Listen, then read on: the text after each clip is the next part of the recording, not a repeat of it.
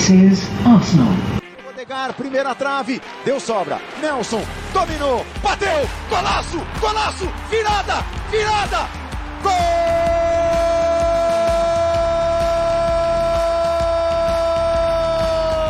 Nelson! Fala, Gunner! No último instante! Com Paulo Filho e Thiago Damulac. When I lose a duel, I'm upset. When I lose small side games, I'm upset.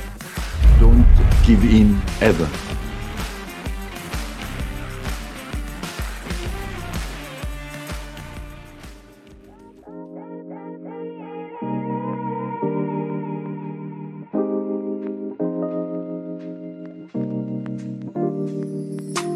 Fala Gondel, uma boa tarde, uma boa noite ou bom dia, depende de onde você está e em que momento você está, mas eu tenho certeza que você é líder da Premier League se você está acompanhando aqui o nosso podcast. O Arsenal assumiu a ponta da tabela após vencer o Brentford nesse final de semana e a gente vai então voltar a falar de Arsenal finalmente, porque foram duas semanas muito longas, né? A gente, como sabe, como sempre fala, a data FIFA parece uma eternidade, né, Thiago? E foram duas semanas longas, o Arsenal voltou e voltou em grande estilo, vencendo no finalzinho e contando com o tropeço dos adversários. Foi um final de semana perfeito para os Gunners. Então a gente tem muita coisa para falar, mas o mais importante é que a gente está agora no topo da tabela, né? Fala, Guna, fala pessoal.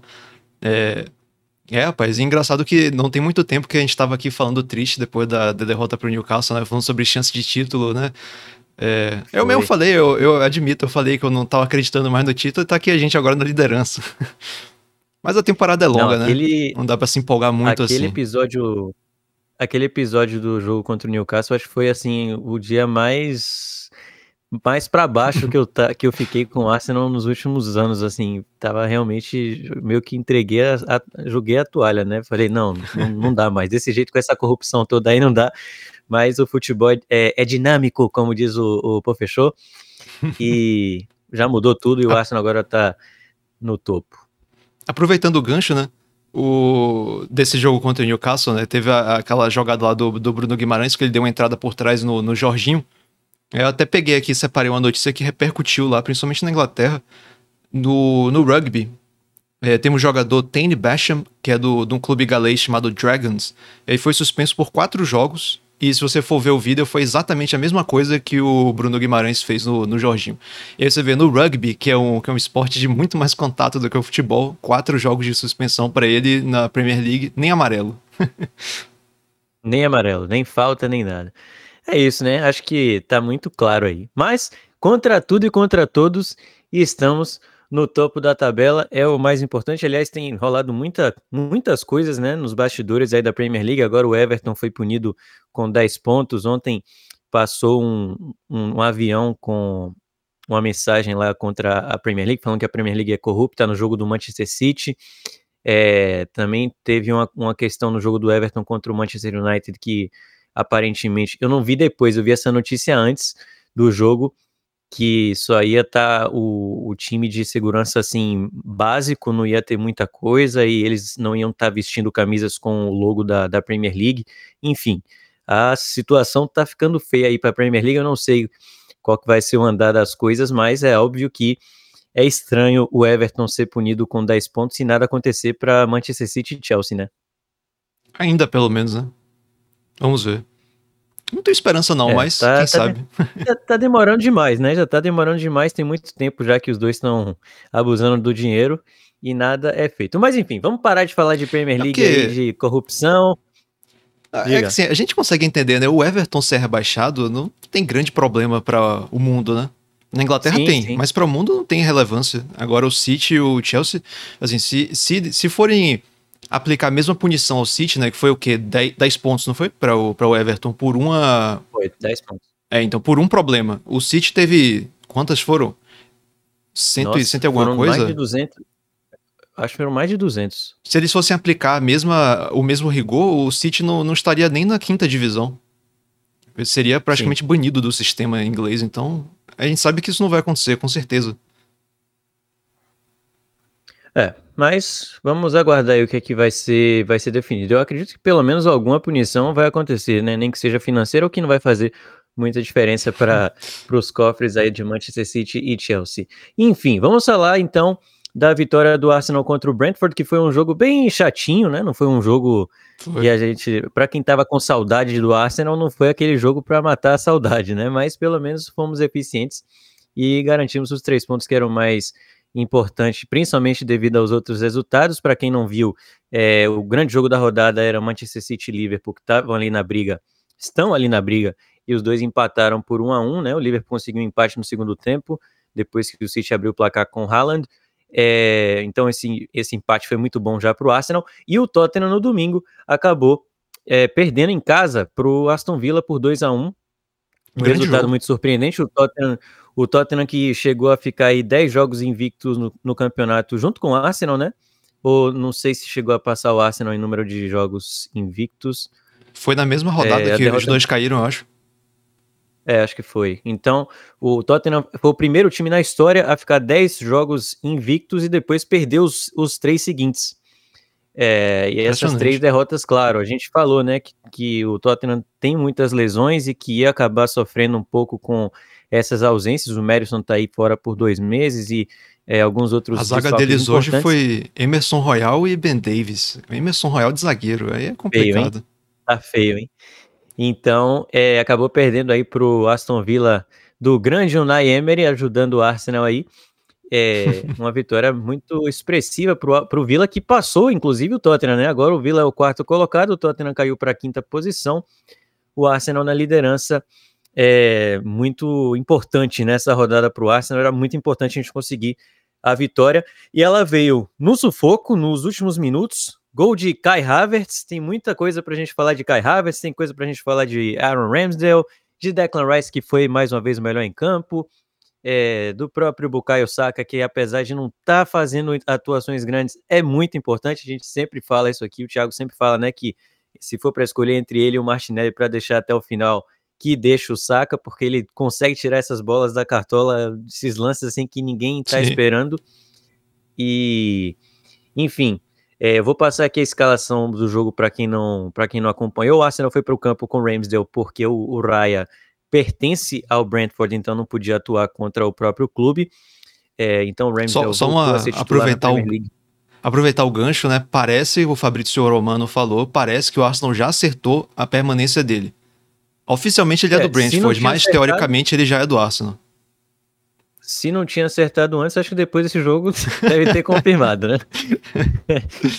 é, o, o Ramsdale, então, voltou a ser titular. É, ele não era titular na Premier League desde a vitória sobre o Manchester United é, por 2 a 1 aquela virada, né?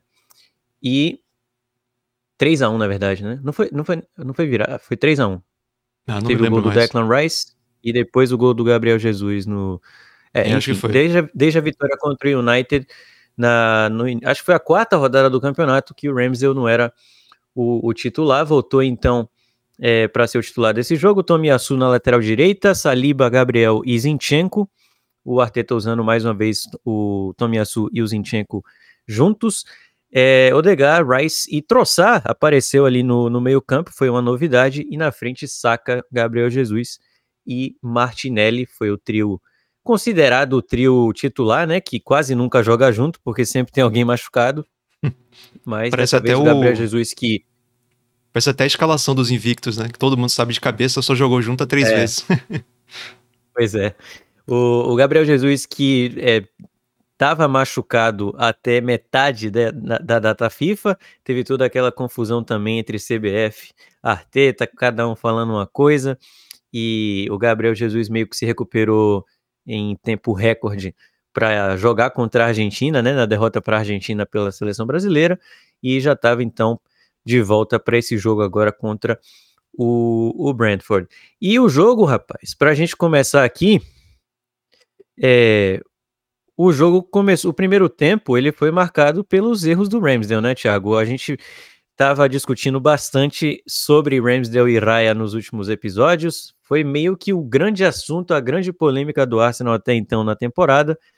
Tem gente do lado do Ramsdale, tem gente do lado do Raya, tem gente de nenhum lado, só achando que o Arteta tá fazendo o que tem que fazer mesmo. É, a gente divergiu em, em diversos pontos. Eu estava defendendo que o Ramsdale voltasse e agora acho que ele não me, não me ajuda, né? Não me ajuda, É. ajuda ele. Eu falei isso no, no Twitter, inclusive. É, muito nervoso no jogo, cometeu erros bobos. O primeiro erro, logo aos 12 minutos, numa saída de bola ali, ele estava totalmente perdido.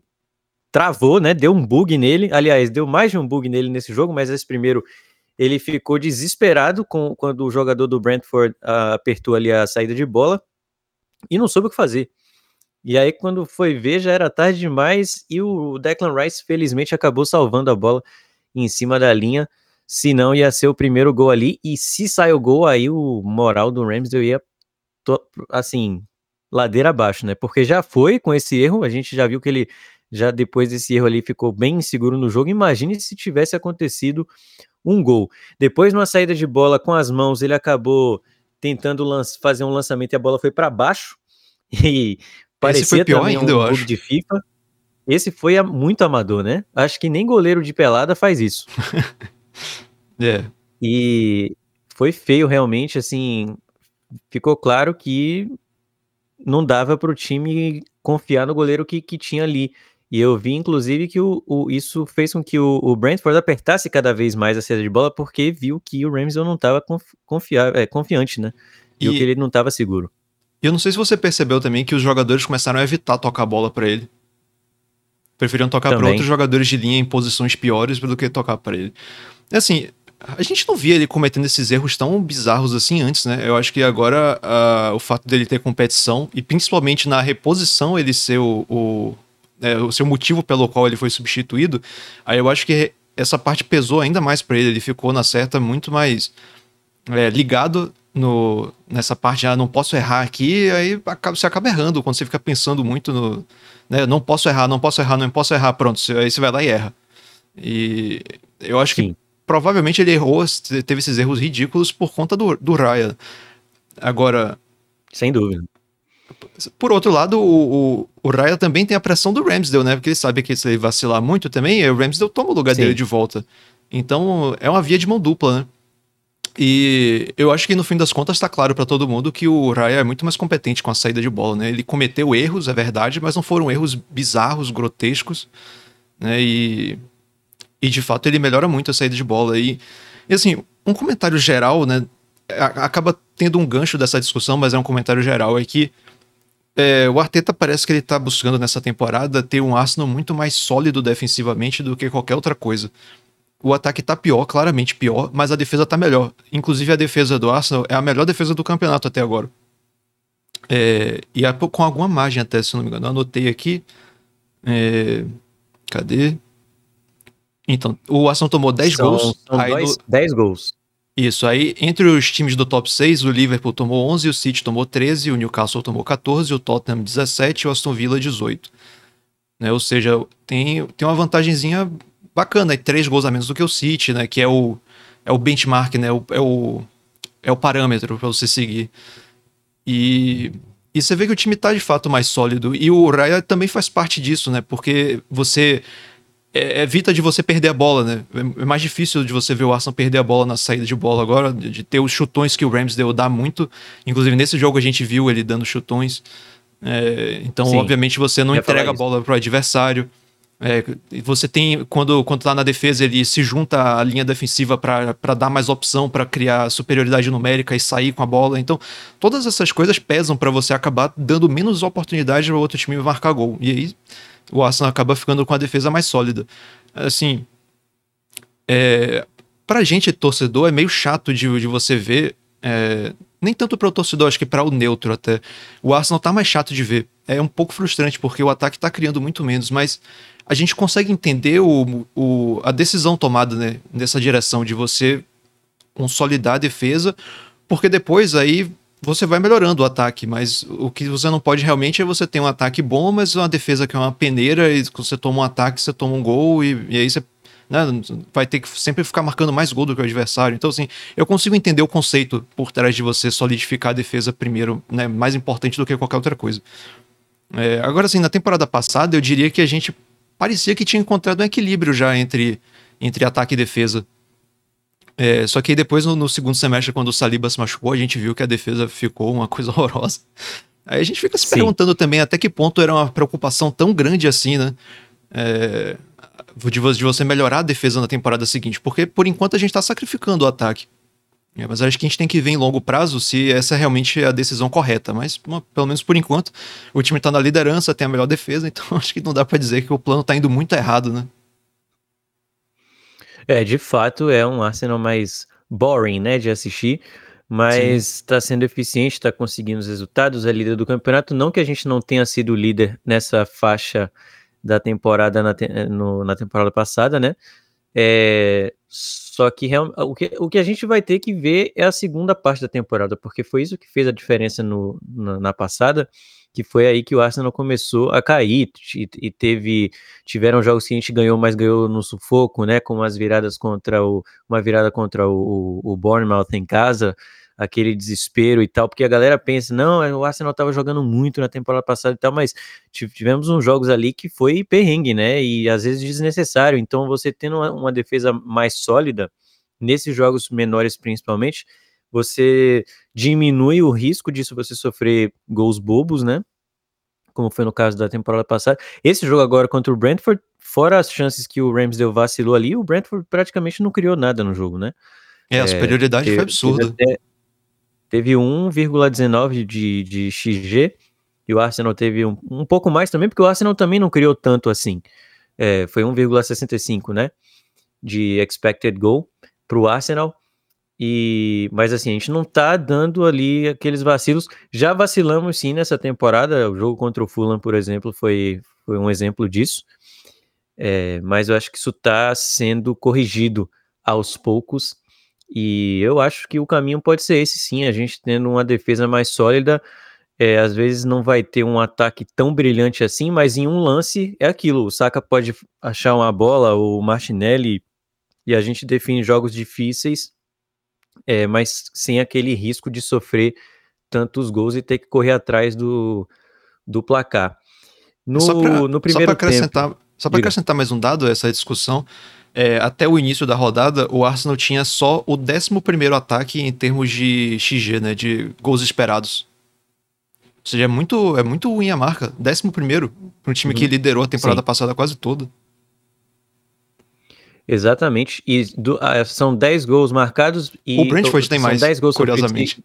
E, são, são 10 gols sofridos e 27 gols marcados. O Arsenal marcou menos gol que o Manchester City, que o Liverpool, que o Aston Villa, que o Newcastle. Então não tem dos melhores é, ataques aí do campeonato, mas tem a melhor defesa, como o Thiago bem disse, e a gente está com 17 gols de saldo aí. Então pode ser um caminho. A gente vai saber um pouco mais lá na frente. É, no primeiro tempo, a gente teve de chance grande assim. Teve uma cabeçada do Troçar que foi meio. foi para cima do gol, que não foi uma chance tão clara assim. O Gabriel Jesus teve um lance ali que ele acabou chutando bem sem direção já dentro da área. É, que mais que, que a gente teve assim de, de lance? E tivemos o gol anulado, né? Que foi o, talvez a grande chance, assim, vamos dizer. Um gol anulado que é um pouco polêmico, porque a gente não viu a imagem. Eu, pelo menos, não vi nenhuma imagem que ficasse claro ali que o, que o Troçar estava à frente da, da linha da bola. Não, eu achei o que foi impedimento. Eu mesmo. achei que. Você achou? É, é, só o único ângulo que eu vi foi aquele que estava meio de lado, assim. Eu não, não, não consegui tirar uma conclusão 100%, mas tudo bem. É, não que a gente já não esteja acostumado, é, mas realmente, nesse aí não dá pra gente reclamar muito, mas foi um, um, um gol que, cruzamento na área após uma boa troca de passe, né, de, de troçar Odegar e o Saka. E aí foi o Saka que levantou a bola na área, né? E o Gabriel Jesus cabeceou, o goleiro espalmou e o Troçar completou ali de cabeça, mas. Troçar adora um essas jogadas. É, na hora da, da cabeçada do Gabriel Jesus. Essa foi a grande chance do Arsenal no primeiro tempo. Seria aquele gol para abrir o jogo mais, né? Porque estava um jogo muito é, sem muitas chances e, e, tudo, então seria um gol para a gente ir para o intervalo já um pouco mais tranquilo, mas ele infelizmente foi anulado e a gente foi para o intervalo com o, o, zero no placar. É, e aí na depois na volta você tem mais alguma coisa para falar do primeiro tempo? Não, eu queria comentar algumas escolhas da escalação. claro. É, o Troçar no meio, eu achei interessante o que o Arteta comentou, que foi porque o, o Troçar é muito perigoso perto da área, né? E isso é uma coisa que realmente é inegável. Ele ali, no- com espaço, espaço curto no campo, ele, ele consegue cortar pro lado e chutar com as duas pernas. E, e, e- o Aston tem chutado pouco de fora da área, né? O Troçar é um cara que consegue fazer isso. E ele tinha jogado muito bem na última partida antes da data FIFA, que foi contra o Burnley. Foi contra o Burnley, não foi? Foi. Que ele jogou de atacante? E f- fez gol, se eu não me engano. Sim. E na É. Champions League já- também já tinha marcado, né? É, então ele tá numa, voltou a ter voltou a ter uma boa fase, né? E aí o Gabriel Jesus estava de volta, né? Obviamente ele ia para para jogar de titular ali e como é, o, o- a gente todo mundo sabia que o Brentford ia se fechar porque o Brentford porque, assim, é importante a gente dizer isso. O, o Brentford é muito bom defendendo. É muito bom. Não é à toa que o Arsenal teve tanta dificuldade de fazer gol contra o Brentford. E, inclusive, eu até peguei uns resultados do Brentford aqui, é, só pra ter uma noção. É, eles ganharam do West Ham e do Chelsea. Ganhar do Chelsea tudo bem, não é nada do outro mundo, mas assim, o Chelsea tem muito mais qualidade, né? É, eles perderam para o Manchester United e para o Newcastle só por um gol de diferença e empataram com o Tottenham. é, até agora no- na Premier League. É um time muito decente e defender eles se defende muito bem. E aí você vê que tinha muito pouco espaço, então é, fazia todo sentido você não, não, não continuar com aquela escalação de Jorginho e Rice, né? Porque não tem necessidade. E aí o Rice ficou de 6, né? A posição que, que teoricamente é a melhor dele. E. Aliás, o Rice, se você botar pra jogar de atacante, de lateral esquerdo, ele joga Não. qualquer um. Mas enfim, aí ele jogou de 6, né? Jogou bem como sempre.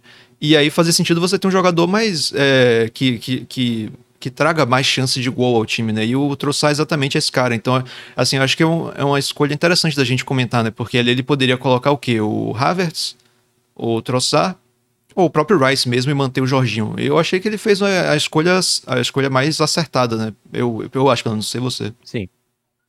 Não, acho que sim. Bom, não é que o time jogou maravilhosamente bem e Não. e não acho que consegui e, e não conseguiu a vitória por causa disso. Mas eu acho que talvez seria até mais difícil se a gente tivesse entrado da outra maneira. Porque realmente Sim. não tinha motivo, né? É, e o Troçar nem jogou tão bem, assim, pra falar a verdade. Ele fez o gol, mas de resto ele nem fez grande coisa. Sim. Mas, mas, é, mas a escolha conceitualmente me pareceu correta. E o Tomiyasu no lugar do na lateral direita foi porque o White tá se recuperando de lesão, né? Não tá 100%. E uma coisa interessante é que eu tava olhando o mapa de calor, o Tomiyasu realmente ficou como na função do White mesmo. Ele não ficou centralizando, isso ficou é, para o Zinchenko, que fez muito bem, foi um dos melhores em campo. Inclusive defendendo, ganhou disputa aérea. Foi realmente uma partida muito boa dele. Fez uma defesa, né? Fez uma É, defesa fez, ali. fez uma defesa, consertando o erro que falar. ele mesmo cometeu na saída de bola. E então, assim, de. Realmente muito bem. Odegaard voltou e não, não jogou bem. É, mas pelo menos nessa partida ele, ele ficou tentando menos fazer gol a qualquer custo, né? Mas ainda tá. É, Ele ainda tá com a Exato. mentalidade errada. É, esse lance do gol, por exemplo, é, foi uma troca de passe ali na, na entrada da área, e quando ele recebeu a bola, eu falei, ih, vai chutar. Só que não, ele deu o passe e realmente ele estava tentando menos arriscar de qualquer, de qualquer jeito, né? Acho que isso foi, foi válido, mas realmente bem abaixo ainda. O Odegaard tá precisando de um jogo que ele faça um, dois gols ali, assistência e tal, para poder recuperar o, a confiança, porque realmente tá, não tá no, no nível que a gente tá acostumado a ver ele, não. E o Marco foi o contrato novo, né? Isso aqui é curioso. Foi quando ele assinou o contrato, ele parou de jogar. Começou a querer fazer gol a todo custo. É, ele é, teve o jogo contra o. Bom, ele já tinha assinado o contrato antes daquele jogo contra o PSV. Foi contra o PSV, a, a estreia da Champions League. Ele já tinha assinado, só que o anúncio foi O feito anúncio. só na sexta-feira. Tá, É, tá tô falando então, do anúncio, né? Porque ele- eu- a gente não sabia do resto. Sim, sim. Mas eu acredito que ele já tinha a- assinado, se não, e, ou, ou que já estava certo, né? Então, ele teve uma atuação ali de gala naquele jogo, mas de lá para cá, realmente, as atuações foram caindo bastante. Então, nosso capitão tem que melhorar um pouquinho aí, porque senão é começar a comer banco também, hein? Acho Ah, o difícil difícil, é que mas não tem quem bote ele no banco. esse é o problema, esse é o problema. Ruim, é o que a gente falou, né? Ruim sem, o- sem, o Odegaard, pior sem ele. No último jogo a gente viu isso. É, é bem isso. Então, realmente, apesar de não estar jogando o futebol maravilhoso que a gente está acostumado, o Odegaard ainda assim é importante. É, que mais do da escalação? Você tem mais algum destaque? Não, da escalação é isso mesmo. O resto era esperado. Jogaram mais ou menos como esperado também. Pode, pode tocar. Beleza. Na volta do segundo tempo, o, o Arteta começou a fazer suas substituições apenas aos 65, quando o Enquete entrou no lugar do Gabriel Jesus. Gabriel Jesus teve umas duas chances no primeiro tempo, mas realmente não criou tanta coisa. Acho que três chances, né? Teve uma que ele girou, é, fez, a, fez a parede, aí foi girar e foi travado pelo zagueiro. A outra foi essa na, dentro da área ali que ele chutou para fora. E depois teve uma outra que ele recebeu ali na entrada da área, chutou, a bola desviou e o goleiro espalmou. Essas foram as chances do Gabriel Jesus no jogo. O Arteta então optou por tirá-lo aos 65 minutos para colocar o Enquetia. Acho que foi puramente por questão E- física. Provavelmente, né? Porque realmente Ele não tava já, mal já no jogo. vinha no sacrifício no jogo contra a Argentina. É, então foi melhor, achou melhor poupá-lo. Colocou o Enquetia no jogo que, mais uma vez, não disse muito aqui veio. Tem, tem um lance dele ali já na parte final do jogo que ele chuta bem fraquinho. É bem clássico de, de Ed Enquetia. Mas não, realmente não fez tanta diferença assim. Acho que se o Gabriel Jesus continuasse em campo também, não ia fazer tanta diferença assim. Então, achei uma, uma substituição que fez sentido se for realmente pela parte física. E aí, é, no segundo Nesses- tempo, achei que o Ramsdale melhorou um pouco. Inclusive, isso é bem parecido com o próprio Raya, né? Que nos jogos também que ele, que ele cometeu erros foram, foram todos eles no primeiro tempo, se eu não me engano. E no É, segundo sim. tempo ele passou a ganhar um pouco mais de confiança e, e não cometeu nenhum erro. Eu não lembro do, do Ramsdale ter cometido nenhum erro. Tem um lance capital que é esse, esse erro do Zinchenko, né, na saída de na saída de bola não, ele tava com a bola dominada ali, demorou demais para tocar, perdeu, o Brentford foi rápido para armar um contra-ataque e aí um, veio um cruzamento da direita que é, o Zinchenko saiu desesperado para tentar recuperar o, consertar o erro que ele tinha feito e aí veio a finalização quase que na pequena área e ele se esticou ali para fazer uma defesa com os pés. É, o, o Ramsdale estava meio que no lance, mas eu acho que ele não ia conseguir tirar. Então o, Zinchenko acabou salvando aí do que seria o gol de abertura do placar, né, do Brentford. Ainda estava ainda tava 0 a 0 quando aconteceu esse esse lance. E aí a gente não tomou esse gol e é, fomos para tentar alguma coisa diferente, né? E aí o Arteta fez uma mudança realmente muito importante para a história do jogo, que foi a entrada do Havertz no, no campo. Não que não fosse uma coisa que ele vinha fazendo, até porque o Havertz sempre entra nos jogos, né? Quando ele não começa de titular, ele sempre entra nos jogos.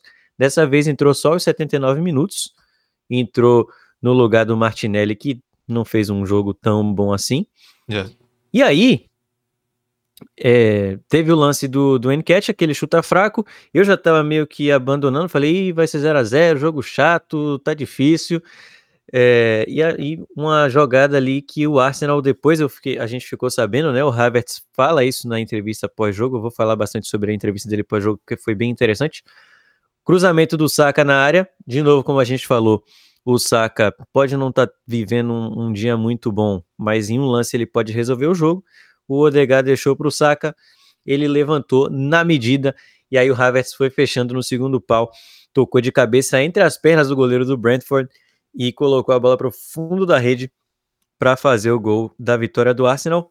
Um gol do alívio, né? O gol que a gente falou, nossa, era só isso que a gente precisava. e conseguimos ali assumir a ponta da tabela. Um gol importantíssimo para o Havertz, um gol importantíssimo para o Arsenal. E para o Arteta, né, que teve estrela na substituição, mas depois do jogo, é, ainda no campo, o Havertz foi entrevistado pela NBC e, e ele fala que isso é uma jogada muito treinada, né? Não foi por acaso, é uma jogada muito treinada que o Odegaard e o Saka gostam muito de levantar essa bola na área no segundo pau para que os jogadores fechem ali, como foi o caso agora do Havertz, e eles estão sempre atentos a isso. O Havertz falou também que reconhece o apoio da torcida, a paciência que o torcedor está tendo com ele, porque ele reconheceu que não vinha vivendo bons momentos nos últimos meses. Ele falou: nos últimos meses eu não, eu não bem, mas eu tenho que deixar o meu ego de lado e fazer o melhor para o time, né? Então, é uma entrevista bem interessante do Havertz realmente. É, e com certeza é mais um gol. Aquele gol que ele fez contra o Bournemouth de pênalti já foi meio que um para dar uma aliviada nas coisas, porque estava realmente difícil a situação. Mas foi um gol de pênalti. Dessa vez ele entra no jogo, define o jogo e um gol sem ser de bola parada, né? Um gol de bola rolando. Então foi fundamental aí. Espero que esse gol seja mais uma chance aí para o Havertz de, finalmente despontar como um, um, grande jogador com a camisa do Arsenal. Essa semana foi é, foi bem significativa para ele, eu acho, né? Porque na seleção alemã também o Julian Nagelsmann é, elogiou bastante ele. Disse que ele é um jogador especial. Botou ele para jogar de lateral esquerdo na derrota para a Áustria e de ala esquerdo na derrota para não, é, de lateral esquerdo na derrota para a Turquia e de ala esquerdo na derrota para a Áustria. Você pode julgar que defensivamente não funcionou, porque a Alemanha perdeu os dois jogos, né? Mas eu não sei se, se ele teve aliás, a ver é, com isso. Aliás, um parêntese aqui, a, Alemanha tá apanhando de todo mundo, né?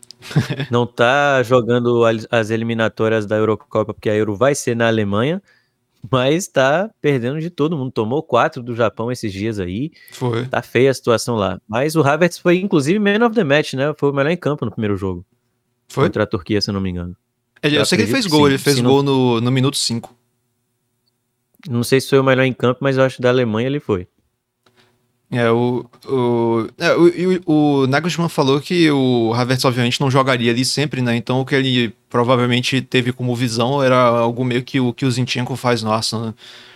De ir para o centro. Então, o Havertz estava teoricamente no centro, no, na lateral, mas não estava, né? Ao mesmo tempo. E, mas, enfim, foi bastante elogiado, fez gol.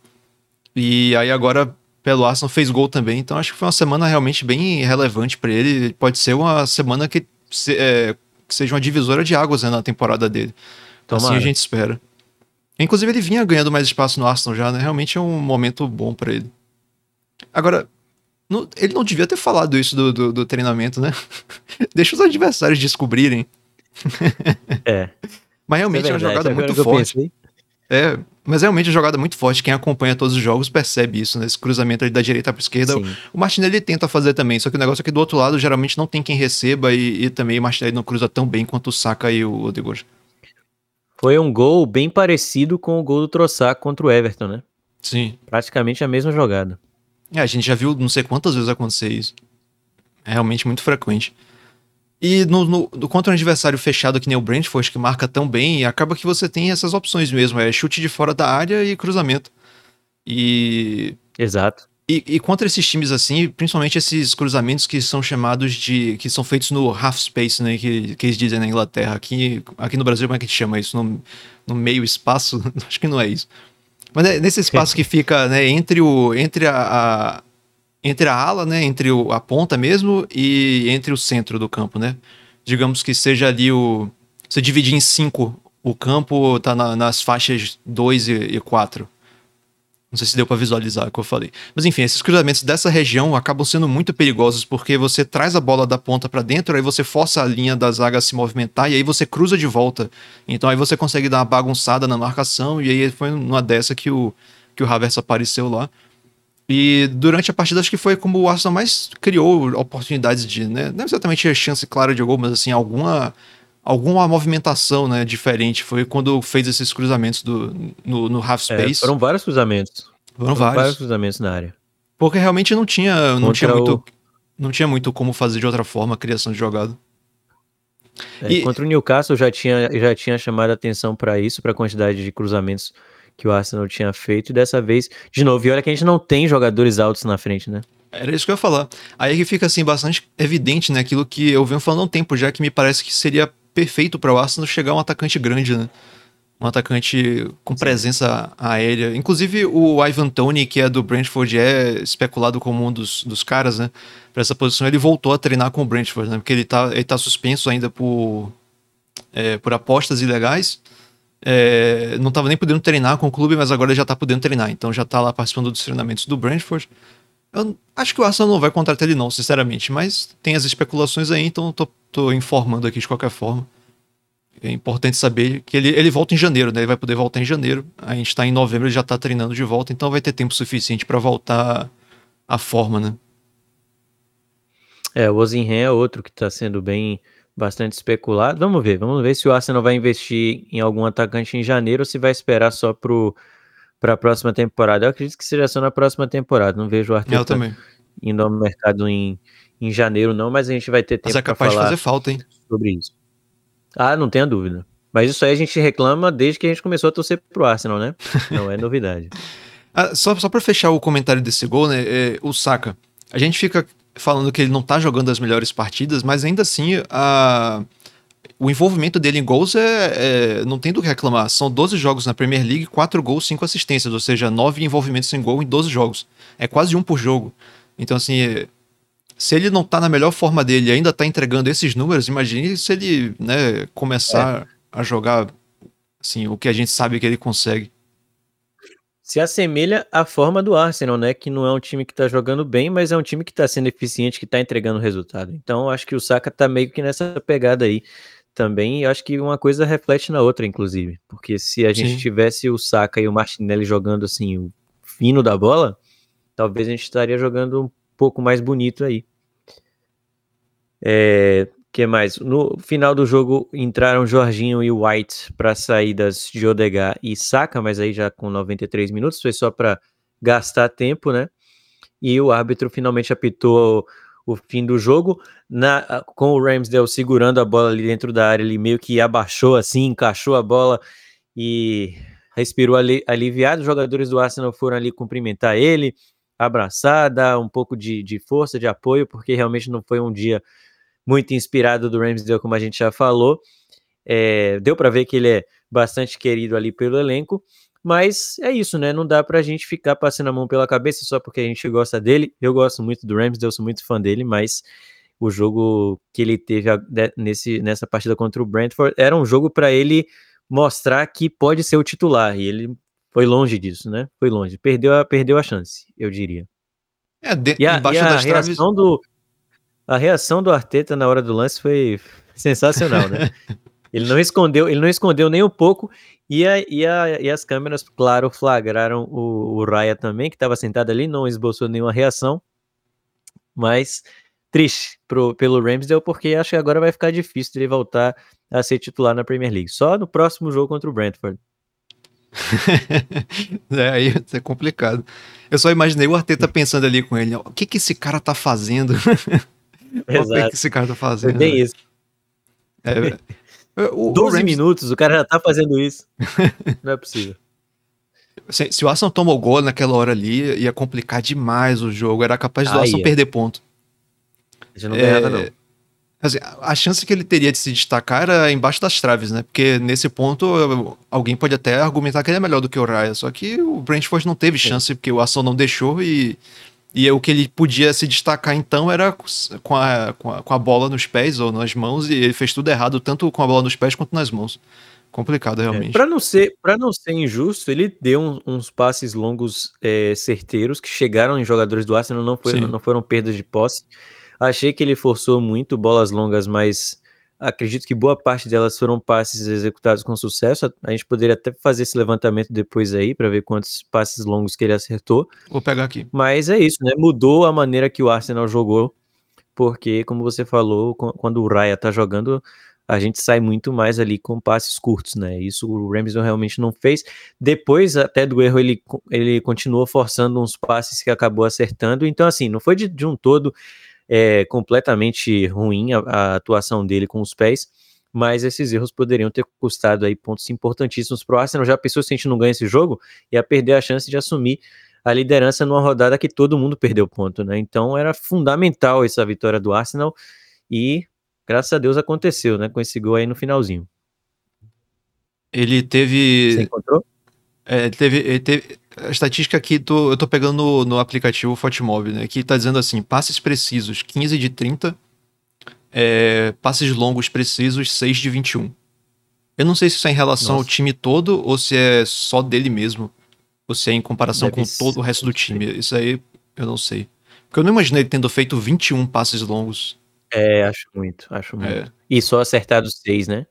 é, Não sei. é, é, não é, acho que não é específico dele, não. Eu teria que procurar em outra fonte aqui, mas enfim, vamos. Depois se a gente achar, ele deu alguns passes. no- eu me lembro de um, principalmente, que ele deu pra Gabriel Jesus. que Gabriel Jesus dominou fazendo a parede. Ah, por falar em Gabriel Jesus Sim. fazendo a parede, eu ia comentar aqui daquele lance que você falou das chances que ele teve, né? Essa dele é, fazendo a parede, né? É interessante a gente comentar essa entrevista dele na seleção, porque como ele é jogador do Arsenal, tem a ver. Assim, É, que ele falou que o forte dele não é fazer gol. E a gente tá careca de saber que, que não é, que realmente não é. E essa, essa jogada contra o Brentford foi bem emblemática, né? Ele recebe a bola de costas, faz bem o pivô, que é uma coisa que muito atacante não sabe fazer. Só que aí, quando chega na hora dele ajeitar, virar pro lado pra chutar, aí você vê que ele, ele não, não fez do jeito que era pra fazer. Não, não, não conseguiu abrir espaço o suficiente, chutou prensado e foi assim. É, patético é meio forte, mas assim, foi, foi visivelmente assim uma chance que o, o zagueiro tava, tava com domínio sobre a situação, que não. Ele jamais ia fazer falta aquele talvez o, o- falta o timing, né, para ele chutar Sim. na hora certa. Acho que faltam realmente esses elementos ali que que sobrava para alguns atacantes, como é o caso do Romário e outros aí que o Gabriel Jesus infelizmente não, gente- tem. Muita não gente, precisa ir longe ficou não, pô, Giroud. surpresa. gol. Giroud, Giroud fazia isso muito bem. Ah, sim. Mas assim, muita gente ficou surpresa, só que tem uma questão também aí, porque no no City ele estava jogando mais pela, pela ponta e já não estava satisfeito. Ele falou, inclusive, no podcast do Denilson, que eu postei uns cortes lá no Twitter, é, que ele estava já insatisfeito com a maneira que ele estava jogando no, no City e conversou com o Edu e tal, e o Arsenal trouxe ele para jogar de 9, para jogar de centroavante, ele foi por isso. Então, assim, de qualquer forma, é, é, saber que o gol não é o ponto forte do Gabriel Jesus, acho que todo mundo sabe desde os tempos de Palmeiras, que ele jogava de ponta realmente. Mas o cara vir para jogar de 9, para jogar de centroavante e não saber fazer gol, aí é uma, talvez uma, um problema de avaliação dele próprio em relação à posição dele, ou sinceramente não sei.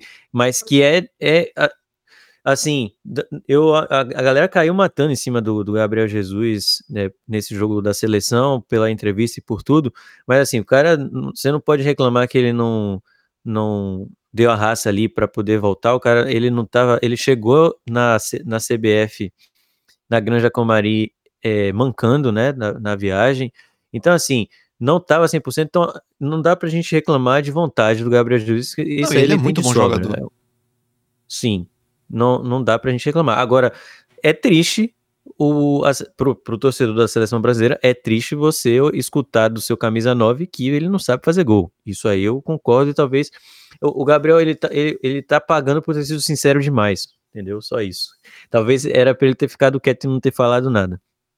Agora, assim, ele jogar de 9, né, que nem você estava falando, que é um- pode ser um julgamento errado da parte dele, mas bom, o Arteta também tá julgando errado, então, né, porque o Arteta tá Sim. jogando ele como 9, e como titular da, da função, sendo que você tem o Enquetear, que é mais voltado para fazer gol, né, é, é, é mais incompetente. mas, assim, né, obviamente... Respira, o- respira. é, mas você tá entendendo o que eu tô falando, né? O Enquetear, ele tem mais o Não, foco no, no gol é? do que o Gabriel Jesus. Então, só que eu acho que ainda assim o Gabriel Jesus consegue ser mais competente do que ele, e é por Sim. isso que o, o Enquete acaba não tendo oportunidade nenhuma. Porque se o Arsenal tivesse dois atacantes do mesmo nível, mas um joga é, mais como o Gabriel Jesus, que tipo é, abre espaço, faz a parede, faz é, movi- se movimenta mais, e um outro que faz muito gol, talvez o Gabriel Jesus não conseguisse nem ser titular absoluto. Só que como É. a competição dele não é um cara que, que é um cara que é para fazer gol e não faz gol, ele acaba sendo a nossa única opção, realmente. Mas não é a ideal para ser o nosso 9. Não, eu fico pensando assim, é, até pra sequência da carreira, você vê o Joelinton, por exemplo, ele, ele era atacante, né? No Hoffenheim, se não me engano, ele é, tava Sim. antes do Newcastle. Foi pro Newcastle, não tava vingando, foi, foi jogar de volante. E hoje é um volante super competente na seleção brasileira. E eu acho que Sim. o Gabriel Jesus ele tem todas as condições, inclusive, de ser um volante box-to-box. Porque ele tem é, resistência pra correr o campo todo, o jogo inteiro. Ele tem drible pra sair jogando. É, ele é, pa- passe eu acho que é o que ele teria que melhorar pra jogar no meio. Mas tirando isso, eu acho que ele daria um ótimo volante box to box. E eu acho que mas assim, a gente, a Arteta sabe mais do que a gente, óbvio. Mas eu, eu fico, fico curioso assim de saber se não tem Se, se é porque ele não, não- nunca parou pra pensar, ou se é porque nunca quis arriscar, mas eu, eu gostaria de ver até, nem que fosse de ficar sabendo que no treinamento isso foi testado, mas assim, o Arsenal tá assim um, um 8 pela esquerda, né? E aí você pega. Você tem um, um jogador como o Gabriel Jesus, que eu acho que. Ah, e, e ele defende bem. O Gabriel Jesus defende bem. Então, assim, eu- Sim. eu- Ah, você tem um jogador como. foi ele ele foi taxado de volante na Copa de 2018, né? Pela galera falando que É, o Tite estava escalando ajudante ele de lateral. volante, que é o camisa 9 que não faz gol e não sei o quê. Então, é isso. Então, é isso que eu tô dizendo. Eu acho que ele tem todas as. Acho que ele tem toda a condição de jogar de, de- do 8 ali pela esquerda que tá faltando ao Arsenal. Acho que vai, vai ser tentado? que Provavelmente não, mas. Eu acho que é uma opção dele mesmo. Eu acho que é uma opção dele mesmo de querer jogar lá na frente. É, mas aí, o Troçar acabou de jogar como é, no meio, né? Então a gente tem jogadores que, que fazem várias funções diferentes. O Gabriel Jesus não é diferente disso. Ele pode fazer, não é que ele faz, né? Porque ele não fez ainda, mas ele pode fazer sim. E O- de fato a gente precisa de um atacante que faz gol. A gente precisa de um atacante que faz Sim. gol. No sítio, o Julian Álvares tem uma situação meio parecida até, né? Porque ele tem o, o Haaland, né? O Roland em norueguês, que é o titular da, da posição. Obviamente o Álvares não vai tomar a posição dele. E aí ele joga de, de aberto pela direita, é o que tem sido mais comum na temporada. Já jogou também de, na função do De Bruyne, ali de 10. E vai, vai jogando ali onde tem espaço pra ele. E eu acho que é uma situação parecida com a do Gabriel Jesus, só- do, da Gabriel Jesus, só que diferente, porque o Álvares ele é muito competente fazendo gol. É, mas, mesmo, mas ele não tem o que o Gabriel Jesus tem, essa coisa da, da interação com os companheiros, né? de, de driblar, sair da área, né, criar, fazer é, toque e passa e tal. Então é parecido, mas diferente. Mas acho que o Gabriel Jesus é meio que a mesma coisa. Ele podia, podia jogar como 8 ali, meio que um 10, né? Porque o Odegaard já acaba sendo mais de criação, então, quer dizer, era assim, né? Agora ele tá querendo mudar na marra. ele tá querendo forçar ele ser o, o, o meia mais agressivo. Mas, teoricamente, ele é o meia mais de construção. E aí o meia do outro lado era o meia que pisava na área. Isso era com o Jaka, né? Foi com o Havertz no início da temporada. Então, acho manter o que, equilíbrio, podia ah, muito bem, né? Ele jogar pela esquerda, assim, mais, mais agressivo, com o Odegaard mais de criação na direita. É, eu acho que de diferença pro Ju- Julian Álvares é que o Julian Álvares chega no City com o time já meio, o, o time já pronto, o time já campeão, um time com jogadores já consagrados e ele teve que brigar pelo espaço dele. Então, onde o Guardiola coloca ele pra jogar, ele joga, ele não tem essa frescura, É. né? Porque ele quer jogar, ele quer ter minutos e cons- foi conseguindo espaço no time dessa maneira, jogando de- em posições diferentes, até que hoje ele é praticamente aí um titular do absoluto, né, do, do, do City. E no caso do Gabriel Jesus, não, ele é um dos principais, ele é para ser um dos principais jogadores do elenco, então não tem essa necessidade de correr atrás ali, de tentar jogar em outras posições e tal. É, aí É, realmente vai, vai ter que vir dele, né? Uma hora o coletivo vai pesar, né? Vai pesar mais do que o individual, então, Sim. Quem sabe? Se, se for necessário, no fim ele, ele roda. Nem que seja pra testar o Martinelli na- de atacante, por exemplo, isso é uma coisa que também que no início aconte- é, aconteceu com o Emery. E se não me engano, no início do Arteta, Sim. acho que também aconteceu isso, mas quem sabe também pode até voltar a acontecer no futuro. Mas acho que realmente essa posição de atacante é uma posição problemática e que a gente ainda vai discutir muito ela durante a temporada. De fato, isso aí não tenha dúvida e vai continuar e vai virar assunto para a próxima temporada é, também, se o Arsenal não se movimentar na, na janela de, de janeiro. É, em al- algumas notícias, a gente já falou a maioria das notícias que a gente tinha para falar aqui, mas uma outra que, que ficou batida foi que o Edu foi eleito o melhor diretor de futebol da Europa, né, nesse ano. Então, parabéns aí para o Edu que está fazendo um trabalho realmente muito legal à frente do Arsenal ali ao, ao lado do Arteta. Acho que ficou muito claro para mim que você ter um diretor de futebol faz uma diferença muito grande hoje. No, no- é, é- é essencial, né? E o Edu tá fazendo um trabalho realmente fantástico no, no Arsenal. A mudança do Arsenal de três anos para agora é, é incrível. O Arteta chegou a 200 partidas com a camisa é, como treinador do Arsenal. É, inclusive o, o o treinador entre ele, o Wenger e o George Graham é o que mais teve vitórias nos primeiros 200 jogos, acho se não me engano são 116. Então, alguns dados é, interessantes aí, legais dessa semana que tivemos, uma semana que foi fechada com chave de ouro, porque nós somos líderes da Premier League. Diga. Uma curiosidade, né, sobre esse negócio do, do prêmio do Edu. É, os últimos dois premiados eu vi isso no Asblog. Os últimos dois premiados, um foi o Paulo Maldini, o lendário zagueiro barra lateral esquerdo, que era diretor do Milan. Depois do, do ano seguinte do prêmio, ele foi demitido. E, e o outro prêmio foi da Marina, a, com o nome russo da, do Chelsea, Ga- Galinovskaya. Chelsea. Não, não me lembro do sobrenome dela, mas a Marina é, também ganhou o prêmio e depois saiu do. foi demitida do Chelsea, porque também o Chelsea mudou de, de dono, né? Mas enfim, É, gente- a- ano que vem o Edu demitido do Arsenal. Ai, ai, acho que na- no a gente vai mudar é, o, o curso dessa história aí. Mas muito legal, parabéns aí pro Edu. É bom também porque a gente tem cada vez mais brasileiros no Arsenal, né? Tendo uma, uma relação legal de Arsenal e Brasil. É, tomara que a gente possa aumentar ainda mais a torcida de brasileiros do Arsenal. Esse é um dos objetivos do Fala Gunner, né? Fazer com que a gente tenha cada vez mais torcedores do Arsenal no, no Brasil. Então, isso vai acontecendo aí aos poucos. Os três Gabriéis já estão fazendo uma grande diferença ao lado do Edu. E tem mais um Gabriel que está sendo sempre especulado, que é o Gabriel Moscardo do Corinthians, né? É, voltou tinha- já tinha especulação, já teve especulação, depois parou e voltou agora. É, Parece que foi o lance que trouxe, né? Essa nova, essa nova notícia. É, eu, Eu- eu conversei com um amigo, com meu amigo Gabriel, inclusive, mais um Gabriel, é, que, é, que é corintiano, e ele falou que o, que o Moscardo vinha sendo titular com o Luxemburgo, mas ele sofreu uma lesão, acho que ele tá lesionado ainda, se não me engano, voltou é, recentemente, tá indo para o banco de vez em quando, mas é, eu realmente confesso que não acompanho muito o Corinthians, então não, não parei ainda para ver ele jogar, não. Mas dizem que é, Pelos, que é bola, né? pelos vídeos que eu vi, ele parece ser uma cópia mais jovem do Rice. O, o jeito dele se movimentar com a bola, o porte físico. Jogador bem Já interessante. fala inglês também. Legal. Inclusive, né, eu proponho ao Corinthians, porque o Corinthians tem o Yuri Alberto de atacante, né, que é um atacante patético. É, se o Corinthians quiser trocar o Enquetear pelo Gabriel Moscardo, eu aceito. Pois é, é uma boa, hein? Era uma boa troca. Não precisa de dinheiro, de nada. Só, só Não, troca só troca mesmo. Manda a passagem lá pro Enquete pra ele ver se faz uns gols aí no Corinthians. Não, eu, acho que se o Enquete jogar no Corinthians, ele não dura meio tempo. que o torcedor já vai É, perder a, a paciência. Já vai, já vai apedrejar o carro dele, no dia seguinte já volta pra Londres.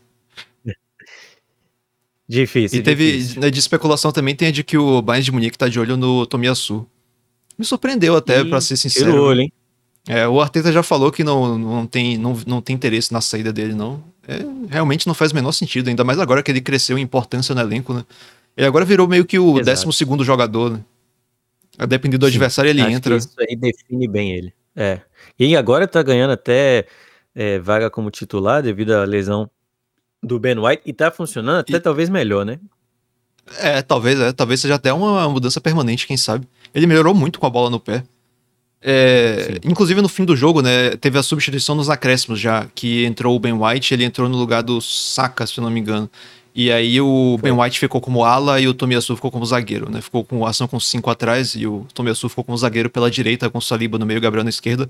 Foi só por um tempinho curto, mas é bom a gente Eu queria garantir o Registrar. resultado, né? é. Mas é bom registrar, né? Porque muitas vezes o. Porque podia muito bem o White ter jogado de zagueiro. Quem jogou foi o Tomiyasu. Sim.